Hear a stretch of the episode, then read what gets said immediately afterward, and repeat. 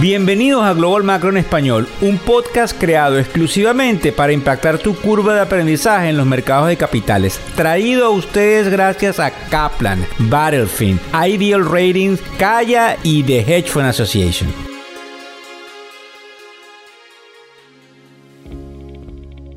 De octubre del año 2023, me gustaría muchísimo pedirles que escuchen con un poco de calma todo lo que tenemos el día de hoy Creo que es interesante. Como saben, mi frase predilecta, buenas noches, buenas tardes o buenos días, pero aquí vamos un poco más a hacer una especie de análisis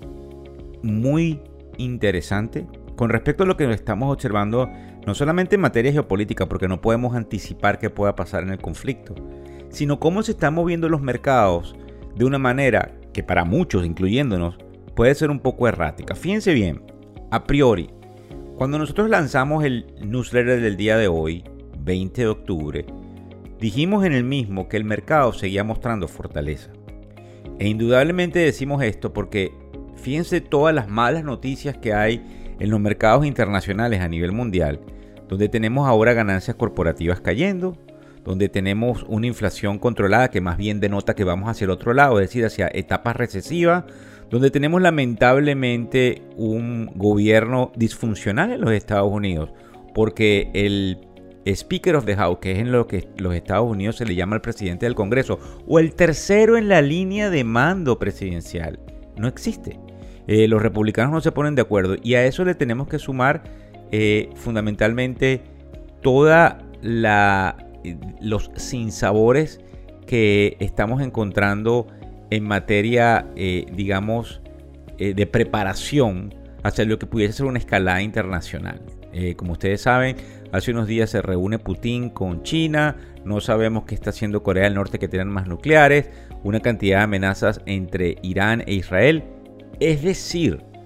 todas las noticias parecieran ser malas, pero el mercado, a esta hora que son las 11.54 de la mañana de hoy viernes 20 de octubre, está tan solo cayendo 146 puntos en el caso del Dow Jones que es 0.44%. Quien está cayendo más es el Nasdaq, producto del titular de que desde el año 2007 no teníamos el bono a 10 años en el nivel donde está, en el nivel en términos de rendimiento, porque para que esté en, ese término de rendimiento, alguien lo está vendiendo. Entonces, los dos temas que vamos a tocar hoy va a ser el tema de Venezuela y por qué importa internacionalmente y qué dijo, por ejemplo, alguien tan importante en la política americana como lo fue el presidente Trump y lo es porque es el abanderado republicano potencialmente de caras a las elecciones del 2024 y qué sucede con lo que estamos observando en materia de los bonos. Fíjense bien, la parte más interesante, eh, y voy a tratar de dejar de último, me perdonen la parte de Venezuela, porque recuérdense que dentro de lo que hacemos en la tribuna nos enfocamos en la construcción del portafolio y en las noticias económicas que nos afectan directa o indirectamente. Y a pesar de que hay muchos venezolanos escuchándonos, porque saben, el equipo de factores económicos está comprendido por muchos venezolanos, aunque hay de otras nacionalidades, definitivamente el tema de los bonos es algo que eh, es demasiado capcioso. Fíjense bien. Si nosotros estamos infiriendo que vamos a un escenario de recesión, si nosotros durante las últimas lecturas, no solamente en los Estados Unidos, sino a nivel internacional, observamos una inflación cayendo, si nosotros en definitiva también estamos observando una merma en la liquidez, eh, si nosotros también estamos observando, por ejemplo, algún tipo de anticipación hacia una temporada navideña que no sea tan estruendosa como normalmente han sido las temporadas navideñas. Nosotros tenemos líneas aéreas eh, probablemente teniendo que hacer ajustes a nivel de pasajes porque los vuelos probablemente no van a estar tan llenos como lo hemos visto. Si nosotros también tenemos que lamentablemente desde el punto de vista de crédito, los pagos tardíos empiezan a aumentar. Si tenemos a bancos como Citigroup diciendo hay un peligro con la cartera morosa. Si nosotros observamos al presidente de JP Morgan hace un par de semanas atrás diciendo que quizás estamos en el momento más preocupante de la etapa contemporánea. Si nosotros observamos lo que dicen compañías como Blackstone el día de ayer, donde habla de que definitivamente viene una desaceleración, que ya lo están observando, y que tienen alrededor de 200 billones de dólares listos para ir a comprar cosas en el momento en que el distress, que es como se dice en inglés, se genere, es increíble. Y aquí es donde voy, de por qué eh, los papeles los siguen vendiendo, es decir, saliendo de esos papeles de cara a una desaceleración. Entonces nos llama mucho la atención porque los bancos regionales también eh, parecieran estar cayendo producto de que nos encontramos enfrente de posibles nuevas alzas de tasas de interés, pero las alzas de la tasa de interés no vendrían por el lado del Banco Central, sino por el lado del mercado secundario. ¿Y qué es el mercado secundario? El mercado en donde todos acuden para comprar y vender títulos valores. Ese es el mercado que se está ajustando y para los que se preguntan, ese es el efecto que tienen las subidas de tasas de los bancos centrales que meses después ajustan a lo que se llama el mercado secundario, que es el mercado donde interactuamos todos nosotros. ¿Por qué es importante el bono a 10 años? Primero, y nosotros jocosamente desde la tribuna lo llamamos al general, porque tiene un efecto fundamental en la formación de las tasas de interés de casi todo lo que nos afecta. Y en segundo lugar, porque en los actuales momentos no solamente hay bancos centrales vendiendo papeles del gobierno americano, sino que hay alguien preparándose para algo complicado. Fíjense bien otra noticia que salió el día de ayer 19 el hecho de que las comisiones nacionales de valores, y en efecto la Comisión Nacional de Valores de los Estados Unidos, estaría muy preocupada con el nivel de apalancamiento de los fondos de cobertura. Sí, pero un momento, los fondos de cobertura, los hedge funds, fundamentalmente trabajan con apalancamiento. Cuando leemos las noticias nos dice de que ellos están preocupados con lo que se llama el basis trade. Cuando vamos a ChatGPT y buscamos, por supuesto lo sabemos, pero para decírselos cómo podrían ustedes conseguirlo en Google o en ChatGPT. El basis trade es un nivel de arbitraje que hay entre los mercados, en el mercado spot, que es el mercado del decontado, y los mercados a futuro, conjuntamente con el, la tasa de interés que cuesta el costo del dinero, valga la redundancia, y la volatilidad, que son las posibles asunciones que tienen los modelos económicos de hacia dónde se debería ubicar en el tiempo el título o valor, porque estamos hablando del futuro. Es muy importante porque no se compagina el hecho de la venta de estos papeles con un escenario negativo en el corto o mediano plazo. Algo no nos, no nos cuadra en los modelos y hay otros mucho más experimentados de los que somos en la tribuna que probablemente van a dar explicaciones al respecto durante los próximos días. Ahora bien, dentro de lo que nos concierne con respecto a Venezuela, tenemos que ser bien responsables en decirles a quienes no son venezolanos y son de otras nacionalidades el hecho de que la importancia de Venezuela no está solamente en su capacidad de producción hoy, sino de lo que puede pasar en el corto plazo. Hay algunos que apuestan de que Venezuela no pudiese eh, eh, rápidamente recuperar un sitial de honor, algo a lo cual nosotros desde la tribuna, luego de leer información obviamente, nos oponemos. Nosotros creemos que si la voluntad eh, internacional está dispuesta y si nosotros creemos que el conflicto geopolítico se extiende, es muy probable que veamos en Venezuela esa recuperación económica tan cacareada que todos los venezolanos llevamos en el subconsciente, porque en definitiva Venezuela pueda rápidamente adaptarse a los mercados internacionales. La OPED dice que el impacto no es muy profundo, pero tenemos otros analistas diciendo que sí, que el impacto es profundo. ¿Cuáles son los, los pros o, las, o, la, o la parte positiva que sucede en Venezuela? que exista definitivamente una permeabilización del proceso de crecimiento económico que impacte a la población positivamente, que nosotros tengamos la vuelta de capitales internacionales producto de todas las, eh, digamos, dimensiones que tiene el proceso de formación de la industria petrolera alrededor de los servicios de la misma, que nosotros observemos una postura más, digamos, entre comillas, blandengue de los eh, gobiernos internacionales con respecto, y tenemos que decirlo, le guste o no al régimen, al régimen de Nicolás Maduro, y que eso haga que ellos tengan una cantidad de oportunidades de hacer un viraje en la política económica del país y empujen al Banco Central a una política distinta en materia monetaria que genere esa permeabilización de cara a unas elecciones que se deberían realizar con un gobierno con las arcas un poco más abultadas para poder eh, afectar el voto castigo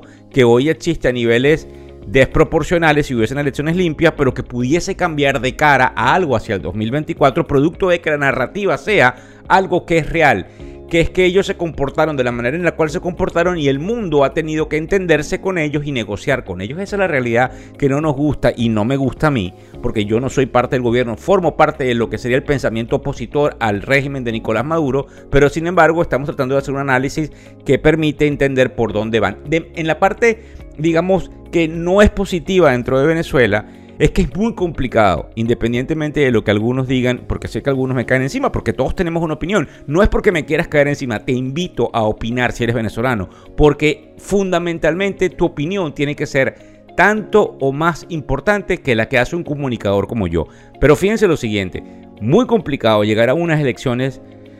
donde la oposición pueda tomar el control con un régimen que ha aguantado las vacas flacas y que ahora pudiese tener las vacas gordas. Entonces no suena lógico que en ese momento ellos se deslinden del poder. Y ahí es donde viene la parte importante que hay que entender. Por eso hace unos días atrás hablábamos y nos atrevemos a seguir diciéndolo de un cogobierno silente o de facto, porque debe haber una renovación de autoridades, pero también hay que entender de que no hay una salida en el corto plazo al problema venezolano a menos que como venezolanos nos pongamos de acuerdo con todo el dolor de toda la gente que ha entregado su vida y ha entregado su lucha a algo que no termina de materializarse como es un cambio en Venezuela en materia política. Yo sé que muchos piensan distinto como estoy pensando yo. Yo entiendo que muchos inclusive tienen mejor y más calificada información de la que tenemos en la tribuna, pero el proceso de la reinserción de Venezuela en los mercados petroleros internacionales es imperativa y es probable que con ayuda, lo que se llama en inglés transferencia de tecnología, porque vengan las grandes transnacionales a tratar de ayudarnos, Venezuela pueda poner posicionarse. Lo último es, y porque está dentro del título, ¿qué dijo Trump? Bueno, me llamó muchísimo la atención, porque cuando estuvimos observando alguna de las narrativas de los políticos con mayor, eh, eh, digamos, ímpetu en lo que puede venir en el mundo entero, como lo sigue siendo el, el presidente Trump, él habla de que cuando él estaba en la Casa Blanca estuvo a punto de, entre comillas, derrocar al gobierno venezolano y que no se le compraba petróleo. Y también aduce de que el petróleo venezolano es como el alquitrán, es uno de los peores petróleos que hay y que se requieren de unas maquinarias especiales desde el término de las refinerías para poder ponerlo a nivel, digamos, a tono de los mercados internacionales. Algo eh, que en lo cual él tiene razón, pero también es cierto que son las mayores reservas de petróleo en el hemisferio y en el mundo y que pudiesen ser un canal digamos, de petróleo seguro para los Estados Unidos. No sabemos en materia geopolítica cómo se comportaría China o cómo se comportaría Rusia o cómo se comportarían los cubanos, que en definitiva están marcando la pauta de las directrices del gobierno venezolano. Lo cierto es que Trump insiste en que es un error comprar petróleo venezolano, obviamente desde el punto de vista de los Estados Unidos, pero nosotros inclusive a estar totalmente opuestos al régimen, seguimos como venezolanos apostándole a nuestro país y sabemos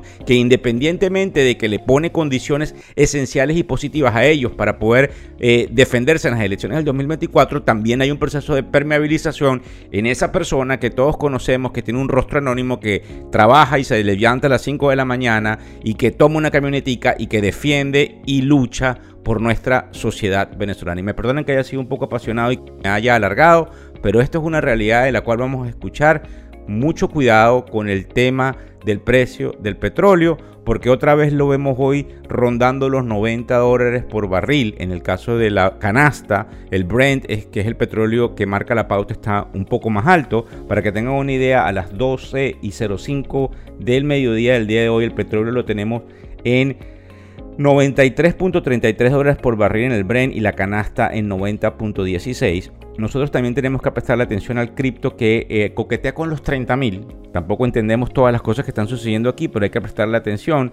por eso de que puede venir el famoso ETF del cual también hablamos en el newsletter del día de hoy y también entender de que independientemente de lo feo que lo veamos, el mercado sigue mostrando fortaleza relativa y que en virtud de cualquier buena noticia en el corto plazo los mercados podrían darse la vuelta y alza o en virtud de que cayésemos realmente en una recesión en los Estados Unidos y hubiese un problema geopolítico mayor,